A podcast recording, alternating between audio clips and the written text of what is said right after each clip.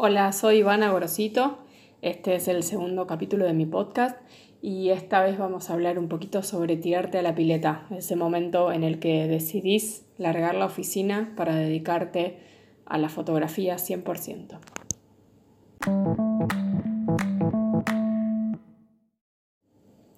Te compraste una cámara, hiciste un curso, te encanta sacar fotos, estás aprendiendo cada vez más y cuando subís fotos a redes sociales, tu familia y tus amigos te las felicitan constantemente. Tu hermana está tan orgullosa de vos que compartió tu trabajo y una amiga de ella, viendo que las fotos estaban buenísimas y pensando que ya eras profesional, te preguntó cuánto cobrabas por hacerle el primer cumple de su hijo. Esto te prende una alerta y te hace pensar en la posibilidad de vivir de la fotografía. Querés irte de la oficina, ya no aguantas más estar en ese entorno.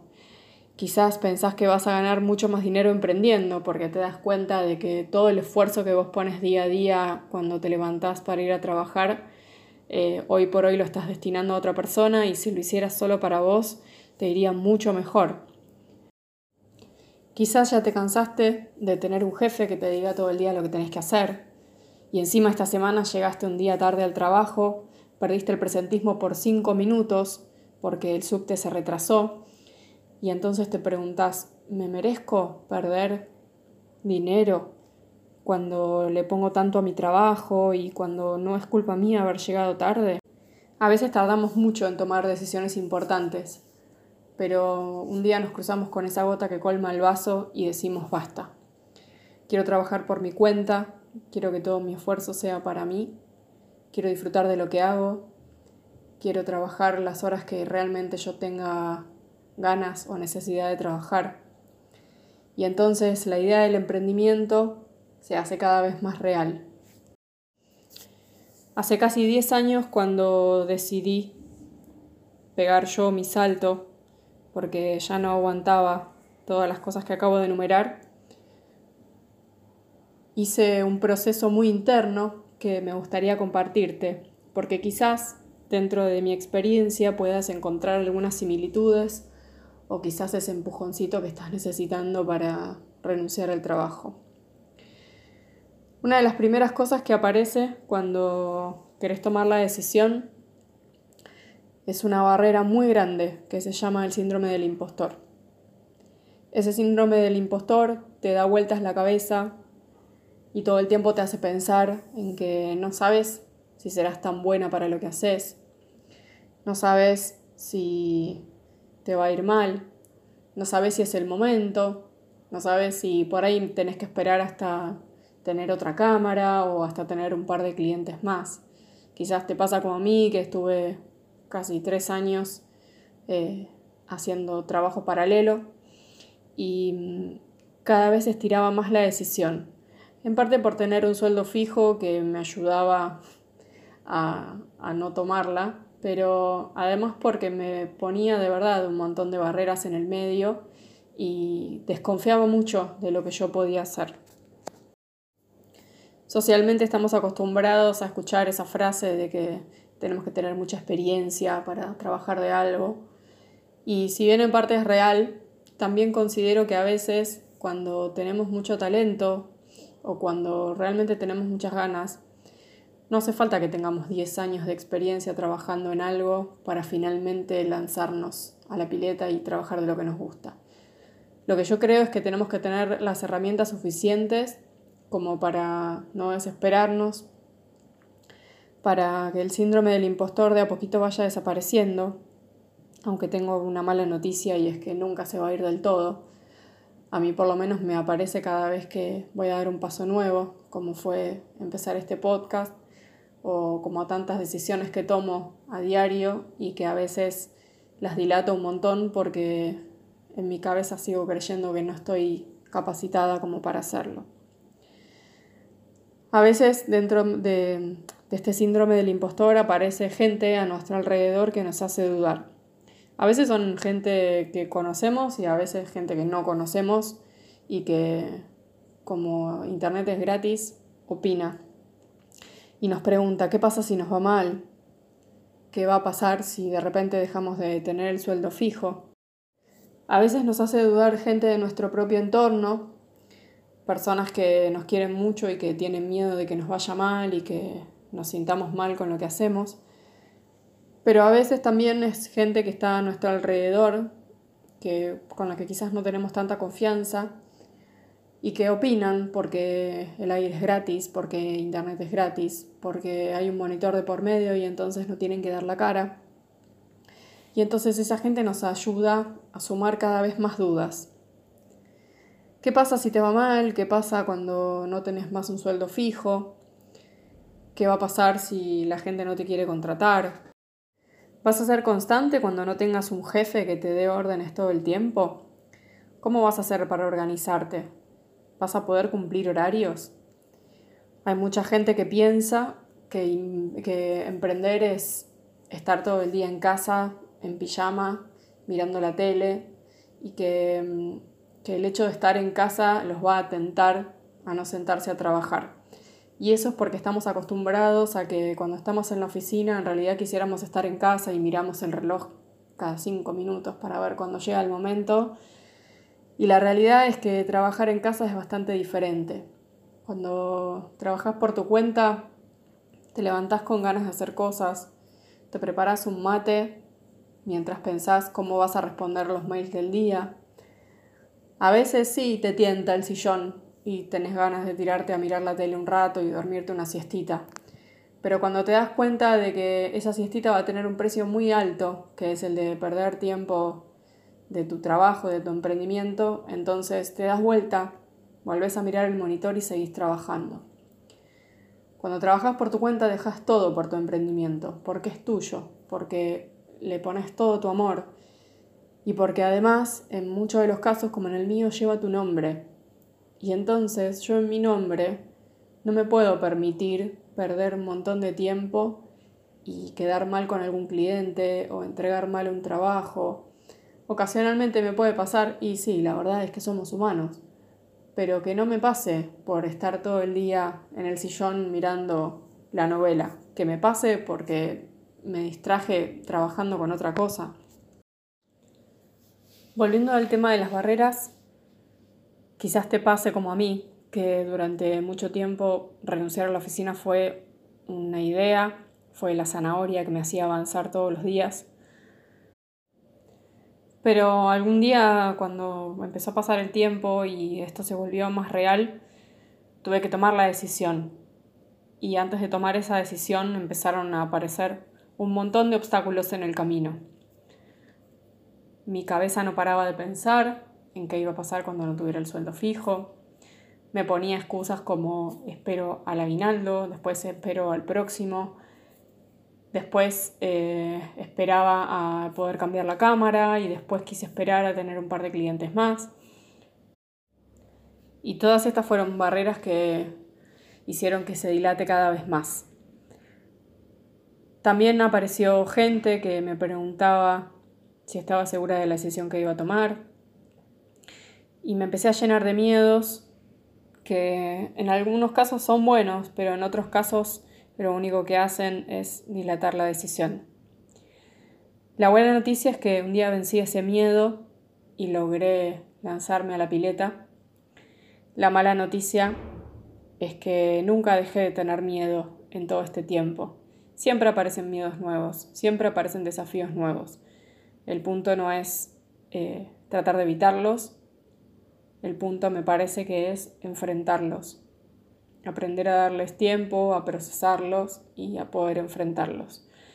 Y ya que hablé recién de esto de tirarme a la pileta, me gustaría decirles que esta hermosa frase que da vueltas en un montón de flyers en internet de tirate a la pileta, aunque no haya agua, vos tirate, yo no creo mucho en esa frase, porque cuando vamos a emprender y vamos a poner en juego tantas cosas por, el, por la profesión que nos gusta o por, por el emprendimiento que tanto esfuerzo le pusimos, yo creo que para renunciar a la oficina hay que asegurarse un fondito.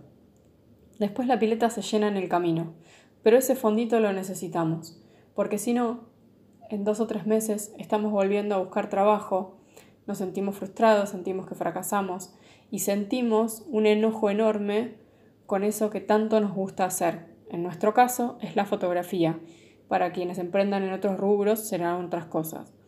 Pero imagínense dejar eh, la oficina para emprender en la fotografía y no asegurarse de ese fondito y en unos meses tener que volver a la oficina con la cabeza agachas y diciendo no pude vivir de la fotografía. A mí me parece un poco injusto.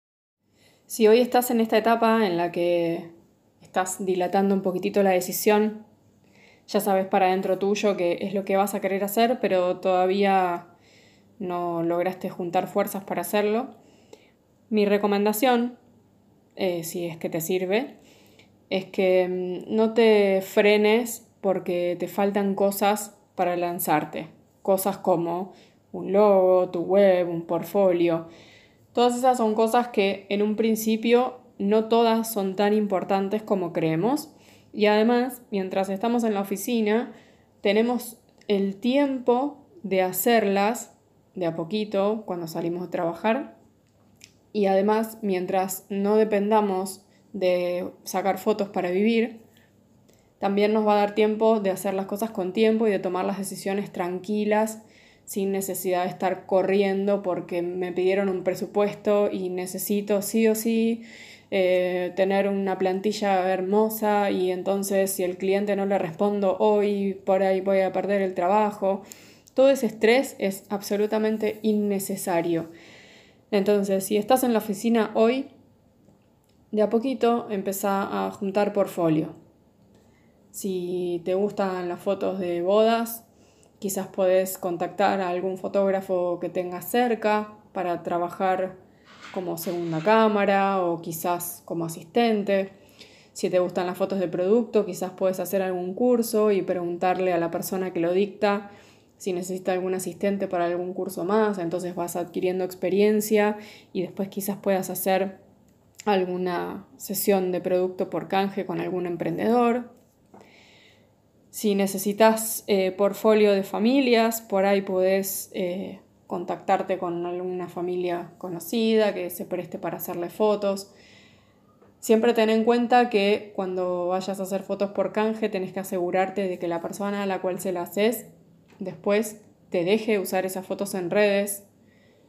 Si, si haces fotos sin cobrarlas y después además no te dejan mostrarlas, además de ser frustrante, dejó de ser un canje y pasa a ser un regalo. Y la verdad es que cuando estamos buscando portfolio no queremos tanto regalo, lo que queremos es tener material para mostrar.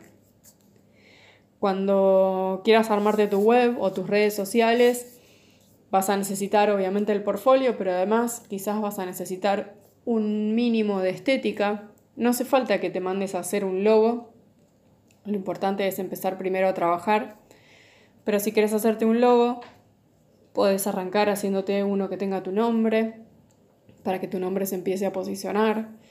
Por ahí puedes armarte un mínimo kit de diseño quizás en alguna página como Canva. Y después también lo que puedes ir haciendo es ir ahorrando para, para equipos, quizás comprando cosas que sabes que más adelante vas a necesitar. De acuerdo al rubro que elegiste, quizás necesitas flashes, quizás necesitas alguna mochila extra, si vas a hacer eventos vas a necesitar un montón de baterías extras, vas a necesitar un montón de tarjetas de memoria. Eh, por eso también me parece que está bueno ir investigando un poquitito de acuerdo a la rama que vas a querer desarrollar para saber qué cosas comprar y qué cosas ir preparando mientras vas tomando la decisión de irte de la oficina. Esto que te cuento es lo que decía hace unos minutos sobre esto de tirarte a la pileta, pero sabiendo que hay un poquito de agua.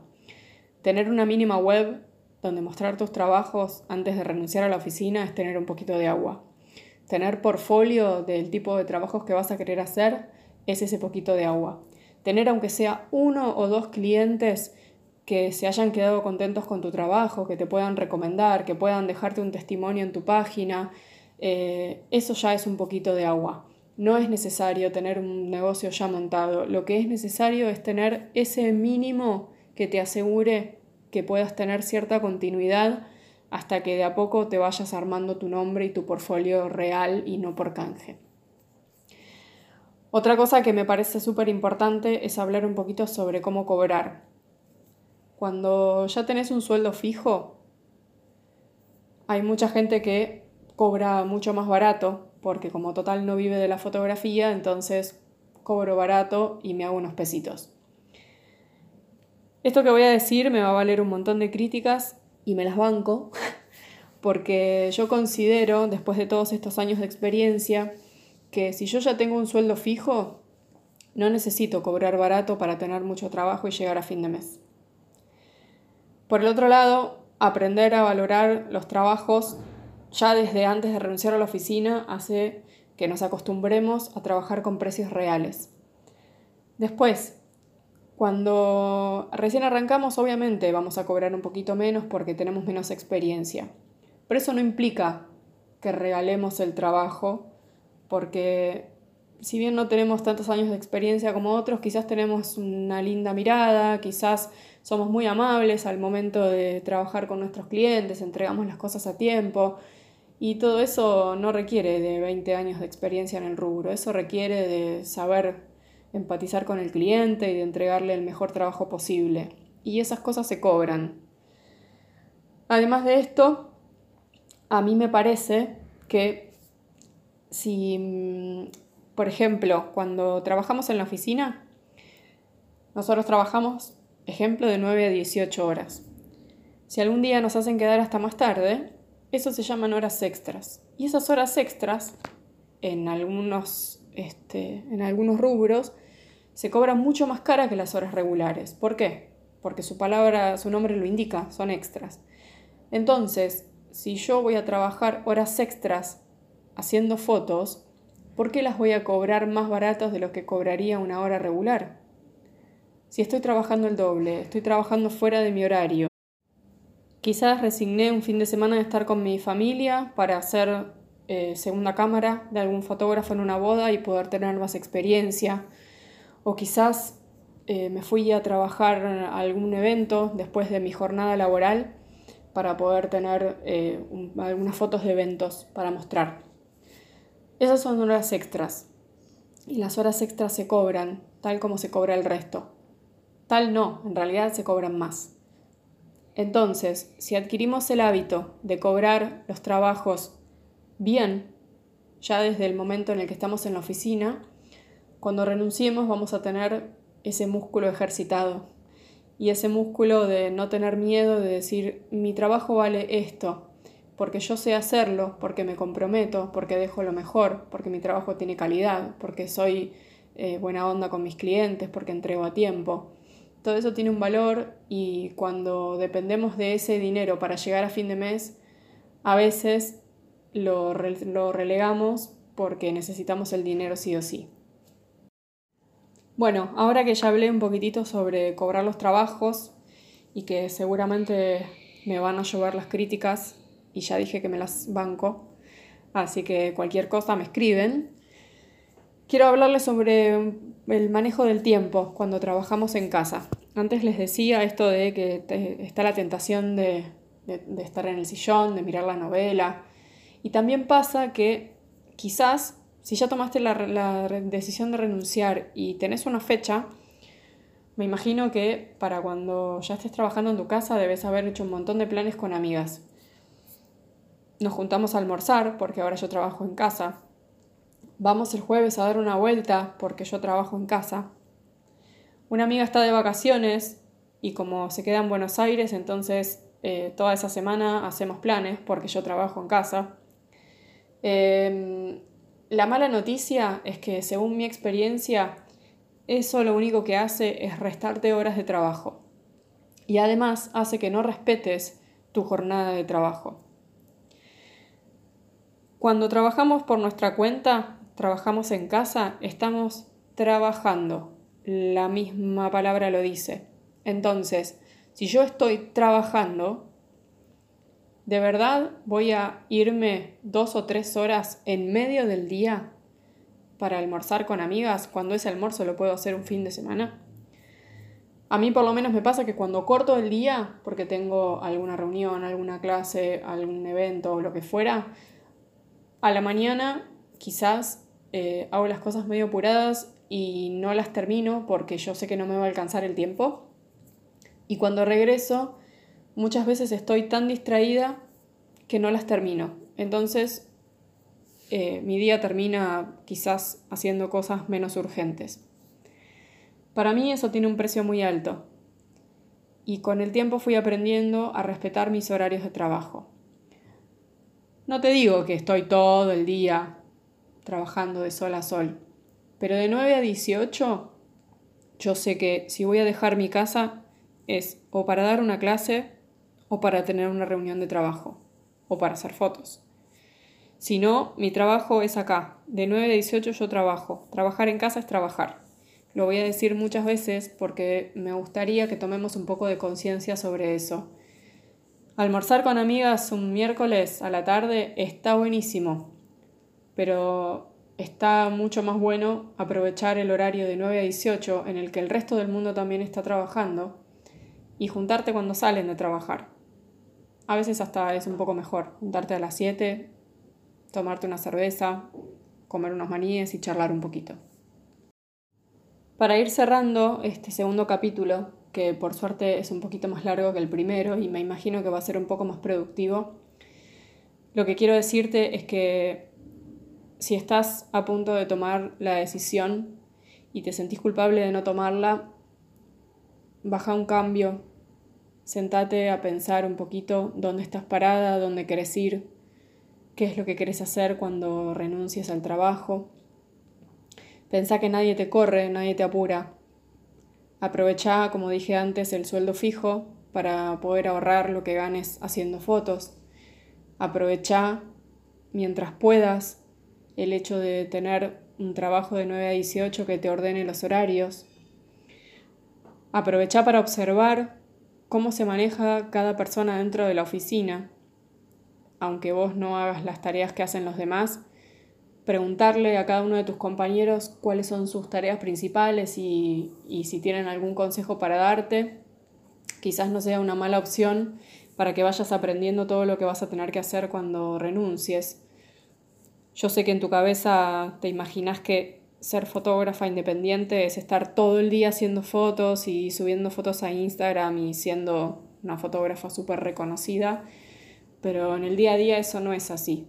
Y vas a tener que hacer tanta cantidad de cosas que te va a sorprender. Entonces, mientras puedas, junta información.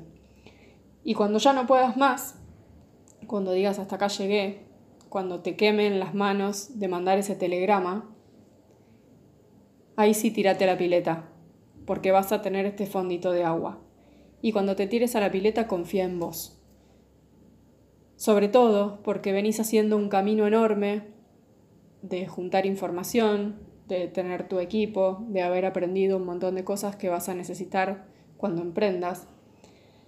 Y cuando mandes ese telegrama y todo tu esfuerzo se replique en el trabajo que empieces a tener,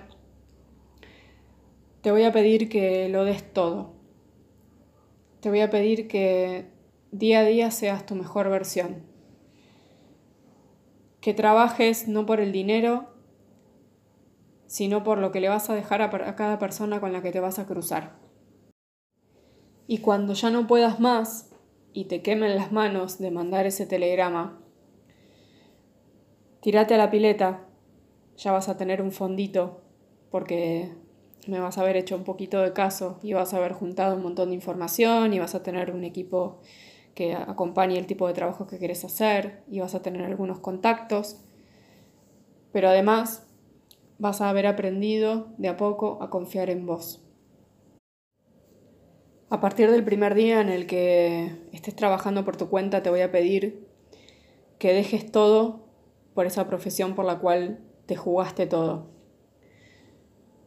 te voy a pedir que seas tu mejor versión para que de a poquito logres que los clientes te contraten por la calidad de tus fotos, por tu mirada, por tu forma de ser, y no por el bajo precio de tu trabajo o porque tenés una cámara de alta gama que parece buenísima, pero en realidad no asegura absolutamente nada. Y sobre todo te voy a pedir que como ya te aseguraste de tener ese fondito en la pileta y ya tenés algunas herramientas como para hacer valer lo que haces, no hagas cosas que no te gustan, no hagas trabajos que te hagan sufrir. Si a vos te encanta la, la fotografía de familias y no te gusta para nada hacer fotografía de comida porque la pasás mal, no lo hagas, aunque lo necesites por dinero. Por un lado, porque el trabajo final se nota cuando a uno no le gusta. Y además, porque para sufrir te quedabas en la oficina. No dejaste todo para hacer fotos que no te gustan. Dejaste todo para hacerla mejor. Dejaste todo para dar lo mejor. Dejaste todo para crecer y para brillar en lo que vos te gusta hacer. Entonces, ¿de verdad vas a hacer un trabajo que te hace sufrir como sufrías en la oficina? Bueno, ya que esta segunda grabación salió mucho mejor que la primera, y de a poquito sé que van a ir mejorando mucho más, me voy a aprovechar de este envalentonamiento que tengo y te voy a decir una última cosa. Está lleno en internet también de flyers que dicen que antes era infeliz y ahora trabajo por mi cuenta.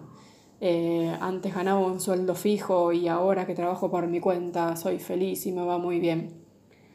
Hay gente que es feliz trabajando en la oficina. Hay gente que es muy infeliz trabajando por su cuenta. Hay gente que necesita hacer un poco de cada cosa. Hay gente que renuncia a la oficina y al tiempo se da cuenta de que emprender no es lo suyo no solo porque no puedan, sino porque quizás no les gusta.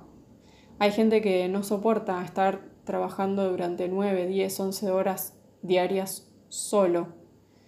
Yo durante el día hablo con mis gatos, a veces alguien me llama por teléfono y charlo por teléfono y a veces paso todo el día acá encerrada, pese a que me reten mucho por eso, porque tengo mucho trabajo para hacer y me olvido hasta de almorzar.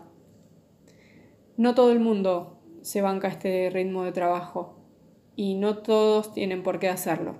Si no es lo que te gusta, si no te hace sentir bien, si sentís que trabajas mucho mejor de 9 a 18 de lunes a viernes y los fines de semana haces una sesión cada tanto y con eso sos feliz, entonces hacelo. No hay nada más feo que poner la profesión que tanto te gusta en ese lugar de sufrimiento. Gracias por escuchar hasta acá. Me trabé bastante de nuevo, pero creo que menos que en la vez anterior. Ya que estoy, voy a hacer un par de agradecimientos. Por un lado, a toda la gente que me escribió. Eh, el podcast lo publiqué hace menos de dos días y ya tiene más de 100 reproducciones. Eh, no me lo esperaba, sinceramente. Eh, me dio mucho miedo dar ese primer paso y una vez que lo di me di cuenta de cuánto necesitaba hacerlo me escribió un montón de gente contándome historias muy lindas. Me escribió también un montón de gente diciéndome que esos poquitos minutos lo ayudaron a quizás darse cuenta de algo que no estaban pudiendo ver. Y estos mensajes son los que a mí me ayudan a tener más temas para hablar. Así que te invito nuevamente a que si tenés algún tema para sugerirme, si querés que entreviste a alguien del mundo fotográfico, si te gustaría que, hable de algún libro, de alguna película, eh, en la medida que pueda, lo voy a ir haciendo y te recuerdo mis redes para que me contactes. En Instagram y en Facebook estoy como Ivana Gorosito Fotógrafa. Mi mail es hola.ivanagorosito.com y mi web es www.ivanagorosito.com. Nos vemos en el próximo capítulo y gracias por escuchar hasta acá.